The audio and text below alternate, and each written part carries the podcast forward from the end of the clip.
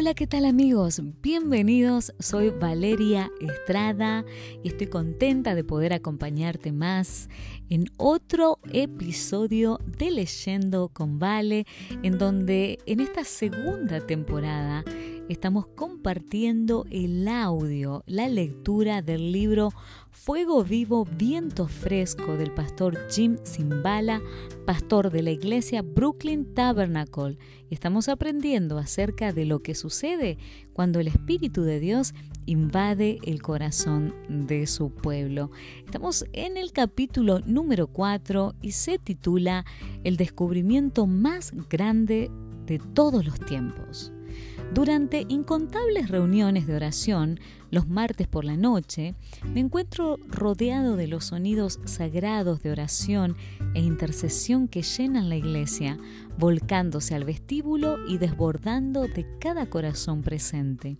Cuando la reunión va tocando su fin, puedo escuchar a madres que piden por sus hijos rebeldes, hombres que piden que Dios por favor los ayude a encontrar empleo, otros que dan gracias por respuestas recientes a la oración, voces llorosas aquí y allí.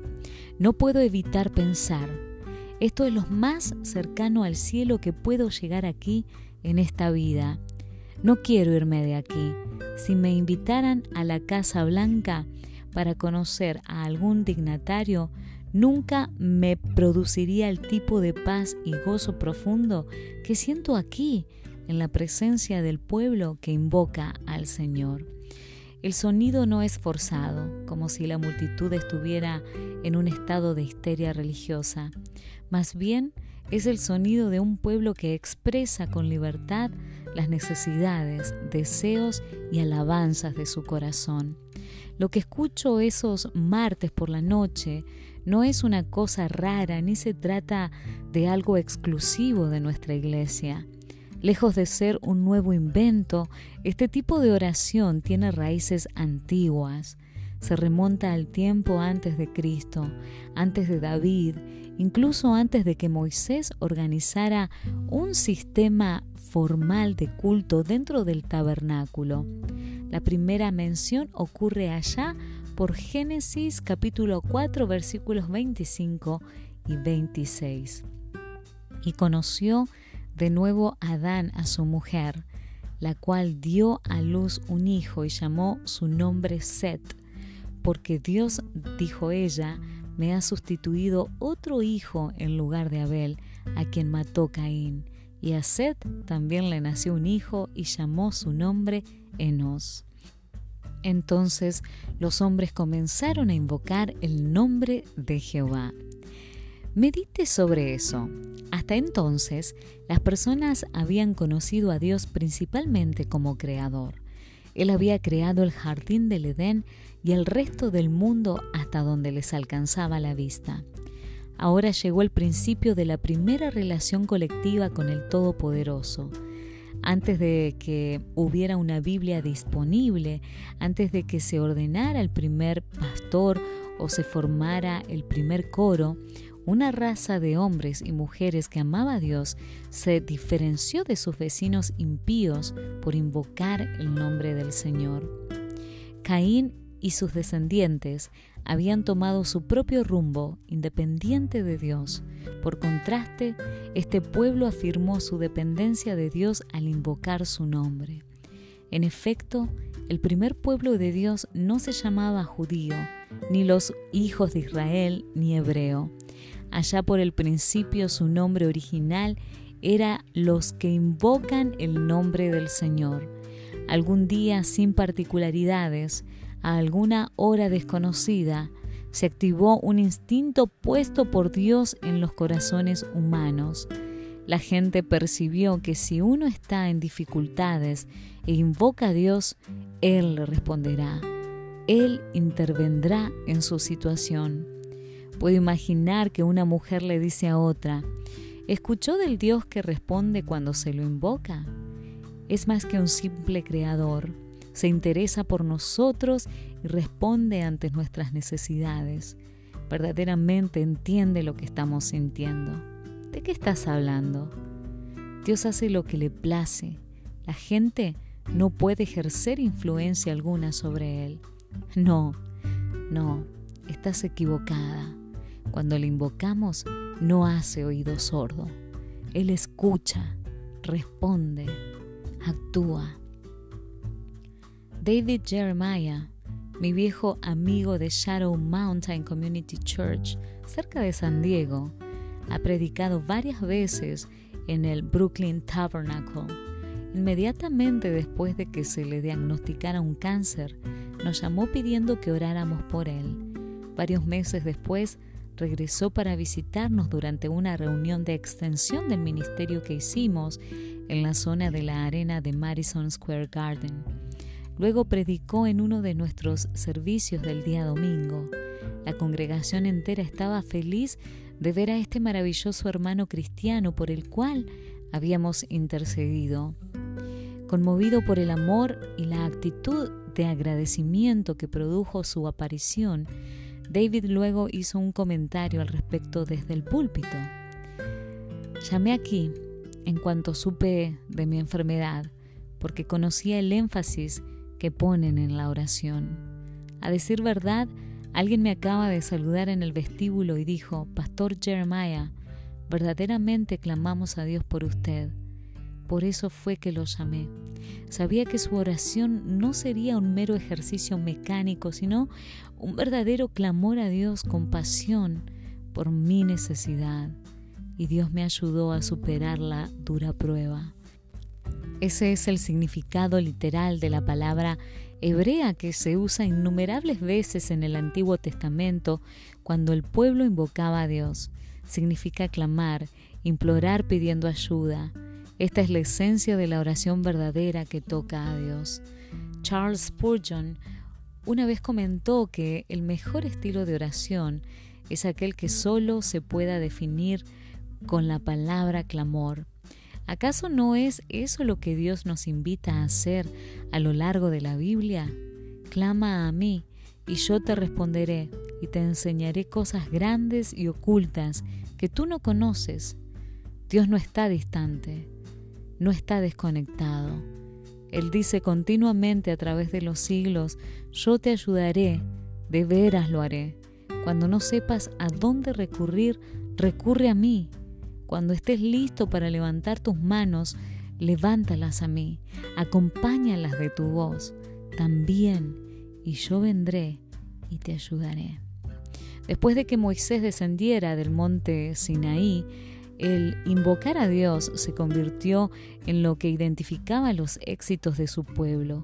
El patriarca destacó esto de la forma más dramática en su discurso de despedida, porque ¿qué nación grande hay que tenga dioses tan cercanos a ellos como lo está Jehová, nuestro Dios, en todo cuanto le pedimos? Las otras naciones pueden contar con mejores carrozas, mejores armas, pero en última instancia eso carecería de importancia. Ellos no tenían lo que tenía Israel, un Dios que les respondería cuando invocaran su nombre, y nótese que no había promesa de ayuda de Dios si Israel dejaba de invocar su nombre. Solo experimentarían derrota y humillación. La estrategia principal de Satanás con el pueblo de Dios siempre ha sido susurrar. No invoques, no pidas, no dependas de Dios para hacer cosas grandes. Te irá de lo mejor con solo confiar en tu propia astucia y energía.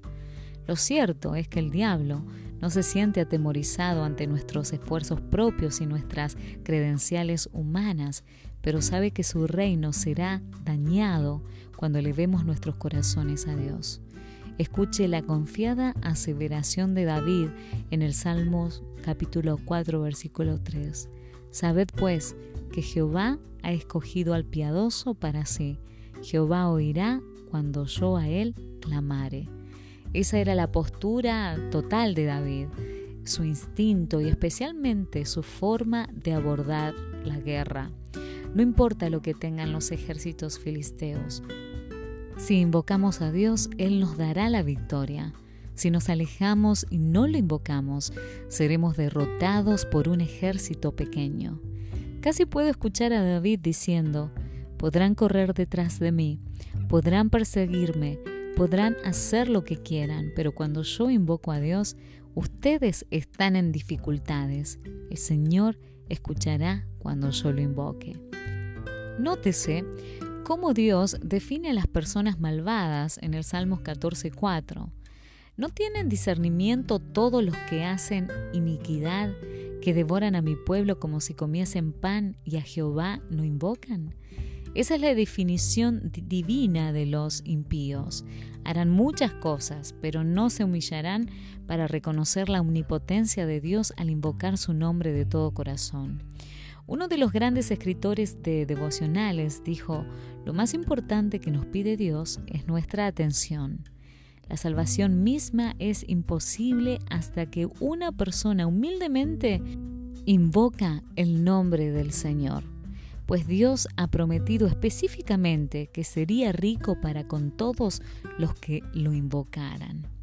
Invócame en el día de la angustia, dice Dios en el Salmo 50, 15.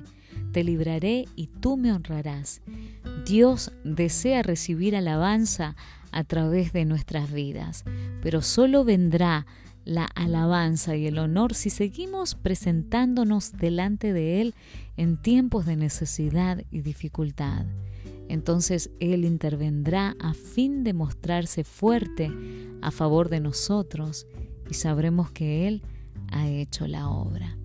¿Acaso no tenemos todos la tendencia a hacernos los gallitos y pensar que podemos hacer frente a lo que venga sin problema alguno?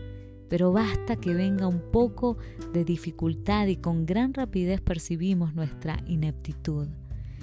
Amigos, la dificultad es uno de los grandes siervos de Dios porque nos recuerda cuánta falta nos hace el Señor continuamente. De otro modo, tendemos a olvidarnos de elevarle súplicas. Por algún motivo, queremos seguir avanzando por cuenta propia. La historia de avivamientos pasados ilustran esta verdad a todo color, ya sea que estudie el gran avivamiento, al segundo gran avivamiento, al avivamiento galés, el derramamiento de 1906 en la calle Azusa en Los Ángeles o cualquier otro periodo de avivamiento, siempre encontrarás hombres y mujeres que primeramente gimen por dentro anhelando ver un cambio en el statu quo, tanto en sí como en sus iglesias. Empiezan a invocar a Dios con insistencia, la oración engendra avivamiento, que a su vez engendra más oración. Es como lo que ocurre en el Salmo 80, donde Asaf se lamenta por el estado triste que se vive en su época, los muros derrumbados, los animales desenfrenados, las viñas quemadas. En el versículo 18 suplica, vida nos darás e invocaremos tu nombre. El Espíritu Santo es el espíritu de la oración. Únicamente cuando estamos llenos del Espíritu sentimos la necesidad de Dios donde quiera que vayamos. Quizá estemos conduciendo un automóvil y espontáneamente nuestro espíritu empieza a elevarse a Dios con necesidades y peticiones e intercesiones allí en medio del tránsito. Si nuestras iglesias no oran y si el pueblo no tiene apetito de Dios, ¿Qué importancia tiene la cantidad de gente que asiste a nuestros servicios? ¿Qué impresión le causaría eso a Dios? ¿Puede usted imaginarse a los ángeles diciendo, vaya, qué bancos, son de una belleza increíble? Aquí en el cielo hemos estado hablando acerca de ellos durante años. La iluminación de su santuario es muy ingenioso la forma en que tienen escalones que ascienden hasta el púlpito, qué maravilla. No lo creo. Si no nos interesa experimentar la cercanía de Dios aquí en la tierra, ¿por qué tendríamos interés de ir al cielo? Él es el centro de todo allí. Si no nos agrada estar en su presencia aquí y ahora, entonces el cielo no sería el cielo para nosotros. ¿Por qué habría de enviar allí a cualquiera que no tuviera un ferviente anhelo por Él aquí en la tierra? No es que sugiera que somos justificados por obras de oración o por cualquier otro acto de devoción. No soy legalista, pero no esquivemos la cuestión de lo que será el cielo, disfrutar de la presencia de Dios, tomar el tiempo para amarlo, escucharlo y rendirle alabanza. He hablado con un pastor tras otro, algunos de ellos destacados y exitosos que me han dicho en privado Jim, la verdad es que no podría llevar a cabo una verdadera reunión de oración en mi iglesia. Me daría vergüenza la pequeñez del grupo. A menos que alguno esté enseñando, cantando o haciendo algún tipo de presentación, sencillamente no viene la gente. Solo logro que asistan a un culto de una hora de duración y aún así solo una vez por semana. ¿Se encuentra este tipo de religión en algún lugar de la Biblia? Jesús mismo no puede atraer a una multitud entre su propio pueblo. Qué tragedia que la calidad de un ministerio se mida con demasiada frecuencia por números y tamaño de edificio en lugar de hacerlo por genuinos resultados espirituales. Como yo mismo soy pastor, permítame ser franco. La predicación en sí puede convertirse fácilmente en una forma sutil de entretenimiento. Cuando comparezca ante el tribunal de Cristo, no me preguntará si he sido un orador ingenioso, tampoco me preguntará cuántos libros he escrito, solo me preguntará si permanecí en la fila de hombres y mujeres iniciada allá por el tiempo de los nietos de Adán y Eva que guiaron a otros a invocar a Dios.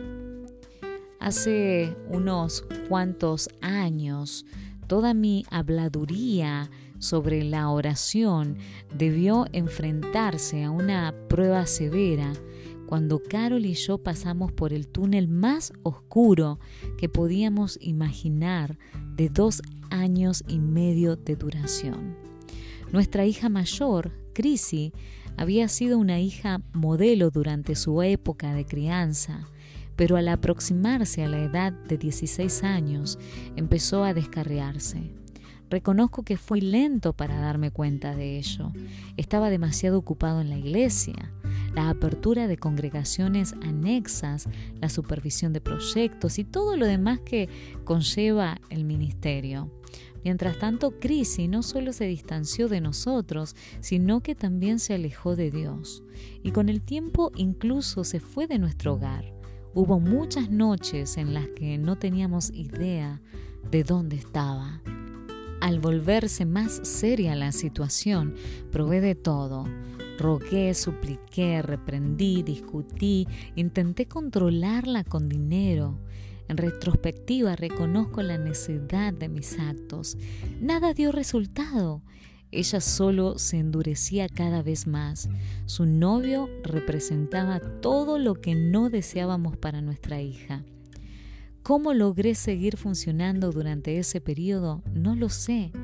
Muchas veces los domingos por la mañana me ponía el traje, subía mi automóvil para ir temprano al Tabernacle antes de Carol y lloraba por espacio de 25 minutos.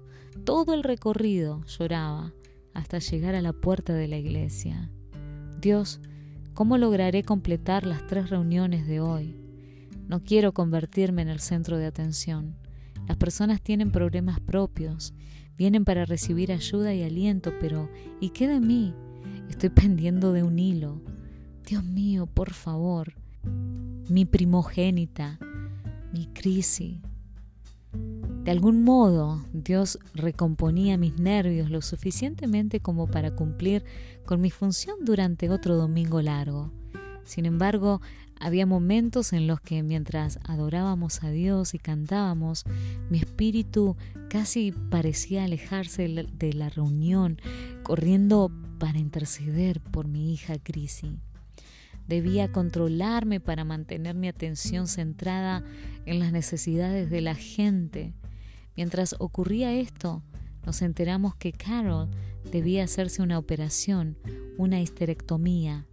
En el periodo posterior a la cirugía, cuando ella intentaba adaptarse, el diablo aprovechó la oportunidad para acosarla y decir, tal vez tengas un gran coro y estás grabando álbumes y haciendo presentaciones para extender el ministerio en Radio City Music Hall y todo lo demás. Pues bien, tú y tu esposo pueden seguir alcanzando al mundo para Cristo, pero sus hijos serán míos. Ya tengo a la primera, ahora voy tras los otros dos. Como le sucedería a cualquier madre que ama a sus hijos, a Carol le sobrevino un tremendo temor y se sintió angustiada. Su familia significaba más para ella que un coro. Un día me dijo, escucha, debemos alejarnos de New York. Lo digo en serio, esta atmósfera ya se ha tragado a nuestra hija. No podemos seguir criando a nuestros hijos aquí. Si deseas permanecer aquí, puedes hacerlo, pero yo sacaré a nuestros hijos de aquí. No bromeaba. Le dije, Carol, no es posible que hagamos eso. No podemos salir corriendo en forma unilateral sin saber lo que Dios quiere que hagamos. Carol no estaba en rebeldía, solo estaba deprimida después de la cirugía. Al fin decidió no armar las maletas y tampoco salió corriendo. Y fue en ese momento de bajón anímico que un día se sentó al piano y Dios le dio una canción que quizá ha tocado a más personas que cualquiera otra canción que haya escrito. En mi angustia y dolor, en momentos de temor, hay un Dios que ha sido fiel hacia mí. Cuando en mi corazón ya no había canción, en su amor Él fue fiel hacia mí. Sus promesas seguras son. Lo que hallaba imposible lo ha hecho mi Dios. Él ha sido fiel hacia mí. Miro atrás y veo su amor por mí. Aun cuando he dudado y me he sentido tan vil, Él ha sido fiel hacia mí. Si de Él me alejé, las muchas veces que yo o no oré, aún así Él fue fiel hacia mí. Al buscar el placer, no hallaba tiempo para Él, mas mi Dios, Él fue fiel hacia mí. Cada vez que regreso a Él, con sus brazos abiertos me recibe otra vez. Él ha sido fiel hacia mí. ¿Acaso estábamos invocando al Señor durante esta prueba? En cierto sentido sí, pero no podía evitar meterme al ruedo para actuar también por cuenta propia. Todavía era hasta cierto punto el point guard que deseaba tomar posesión del balón, avanzar con él, hacer que algo sucediera, meterme por cualquier agujero que pudiera encontrar en la defensa, pero cuanto más presionaba, peor se ponía crisis. Luego, un mes de noviembre, estaba solo en Florida cuando recibí la llamada de un ministro. Yo había persuadido a Chrissy para que hablara con dicho ministro. Él me dijo, Jim, los amo a ti y a tu esposa, pero lo cierto es que Chrissy hará lo que Chrissy tenga decidido hacer. Ustedes en realidad no tienen mucha alternativa. Ahora que ella tiene 18 años, ella está decidida. Tendrán que aceptar lo que ella decida. Corté la comunicación telefónica. Algo en lo profundo de mi ser empezó a clamar, nunca, nunca aceptaré que Crisi esté alejada de ti, Señor. Sabía que si seguía por la senda que ahora transitaba, solo llegaría a la destrucción. Una vez más, como en 1972, hubo una confrontación divina Dios me reveló que debía dejar de llorar, gritar y hablar con cualquier otro sobre crisis. Únicamente debía conversar con Dios. En efecto, sabía que no debía establecer ningún contacto más con crisis hasta que Dios actuara. Solo debía creer y obedecer lo que tantas veces había predicado. Invócame en el día de angustia y yo te responderé. Me deshice en lágrimas. Sabía que debía soltar esta situación. De regreso a Nueva York empecé a orar con intensidad y una fe creciente como nunca antes. Ante cualquier noticia mala que recibía con respecto a crisis, seguía intercediendo y en realidad empecé a alabar a Dios por lo que sabía que pronto haría. No hice ningún intento por verla. Carol y yo soportamos la temporada navideña con verdadera tristeza yo daba lástima sentado por allí intentando abrir regalos con nuestros otros dos hijos, sin crisis. Llegó febrero, una fría noche de martes durante la reunión de oración. Hablé del pasaje de Hechos 4 acerca de la iglesia clamando a Dios con denuedo al enfrentarse a la persecución. Pasamos a un tiempo de oración, todos extendiéndonos al Señor en forma simultánea. Un ujier me alcanzó una nota. Una mujer joven que yo reconocía que tenía sensibilidad espiritual había escrito, Pastor Simbala, siento del Señor que debemos detener la reunión y orar todos por su hija. Yo no estaba muy convencido. ¿Sería correcto cambiar la corriente de la reunión y prestar atención a mi necesidad personal? Sin embargo, había algo en la nota que sonaba a verdad.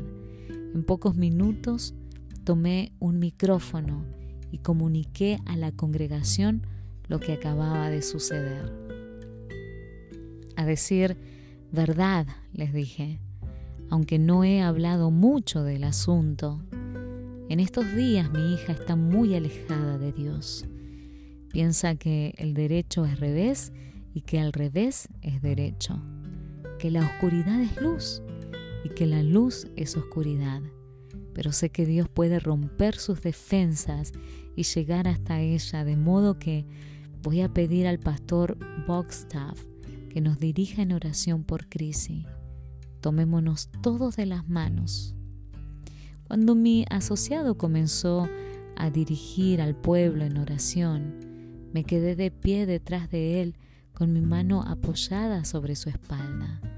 Mis conductos lagrimales se habían secado, pero oré lo mejor que pude.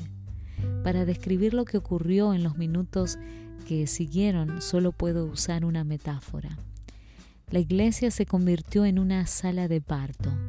Los sonidos que emiten las mujeres que están dando a luz no son agradables, pero los resultados son maravillosos. Pablo sabía esto cuando escribió, Hijitos míos, por quienes vuelvo a sufrir dolores de parto hasta que Cristo sea formado en vosotros. Surgió un gemir, un sentido de determinación desesperada, como para decir, Satanás, esta muchacha no será tuya, quita tus manos de ella, ella regresará. Quedé abrumado. La fuerza de esta vasta multitud invocando a Dios literalmente casi me volteó. Cuando esa noche llegué a casa, Carol me estaba esperando. Nos sentamos a la mesa de la cocina tomando café y le dije, se acabó. ¿Qué se acabó? me preguntó. Se acabó el asunto de crisis. Hubiera sido necesario que estuvieras esta noche en la reunión de oración. Te digo que si hay un Dios en el cielo, toda esta pesadilla finalmente se ha acabado. Le describí lo que había ocurrido. 32 horas más tarde, un jueves por la mañana, mientras me afeitaba, Carol entró de repente por la puerta, los ojos abiertos con expresión de sorpresa. Baja las escaleras, espetó. Chrissy está aquí. ¿Chrissy está aquí? Sí, baja. Pero Carol, yo, baja de una vez, me insistió. A ti te quiere ver. Me limpié la espuma de afeitar y me dirigí escaleras abajo. El corazón me latía con fuerza. Al dar vuelta a la esquina, vi a mi hija en el piso de la cocina, meciéndose sobre sus manos y rodillas, llorando. Con cautela dije su nombre. Cris, Se agarró de mi pantalón y comenzó a volcar su angustia. Papá, papá, he pecado contra Dios, he pecado contra mí, he pecado contra ti y contra mamá. Por favor, perdóname. Mi vista estaba tan nublada por lágrimas como la de ella. La levanté del piso y la abracé mientras llorábamos juntos. De repente se alejó un poco. Papá, dijo con un sobresalto, ¿quién estuvo orando por mí? ¿Quién estuvo orando por mí? Su voz parecía la de un abogado contrainterrogando a un testigo. ¿A qué te refieres, Chrissy? El martes por la noche, papá. ¿Quién estuvo orando por mí? No le respondí, así que siguió. En medio de la noche, Dios me despertó y me mostró que me dirigía hacia un abismo. Dicho abismo no tenía fondo. Me dio un miedo atroz. Estaba tan asustada. Me di cuenta cuán dura he sido, cuán rebelde y cuánto me he equivocado. Pero al mismo tiempo era como si Dios me envolviera en sus brazos y me sostuviera con fuerza. Impidió que siguiera deslizándome mientras me decía, te sigo amando. Papá, dime la verdad. ¿Quién estuvo orando por mí el martes a la noche? La miré a los ojos enrojecidos y volví a reconocer a la hija que habíamos criado. El regreso de Crisi al Señor se hizo evidente de inmediato. Para cuando llegó el otoño, Dios había abierto una puerta milagrosa para que se inscribiera en un seminario bíblico, donde no solo realizó estudios, sino que pronto comenzó a dirigir grupos musicales y un gran coro, igual que su madre. En la actualidad, es esposa de un pastor en la región central de los Estados Unidos con tres hijos maravillosos. A través de todo esto, Carol y yo aprendimos como nunca antes que el invocar al Señor en forma persistente penetra todas las fortalezas del diablo, porque para Dios nada es imposible. Para los cristianos, en estos tiempos de aflicción, sencillamente no hay otro camino. Y así llegamos al final de la lectura del capítulo número 4. Qué hermosa la historia de Crisi, la hija del pastor Jim Simbala. Qué poderoso es saber y darnos cuenta de que cuando nosotros nos reunimos y clamamos con un corazón genuino, Dios hace lo imposible posible porque estamos en sus manos. Te espero la próxima semana con la lectura del capítulo número 5 titulada El día que Jesús se enojó. Y si este podcast es una bendición para vos, te invito a que lo compartas con tus familiares, con amigos, con tus colegas del trabajo, compañeros de la universidad, para que vos también seas un canal de bendición. Te mando un abrazo grande y que el Señor te bendiga.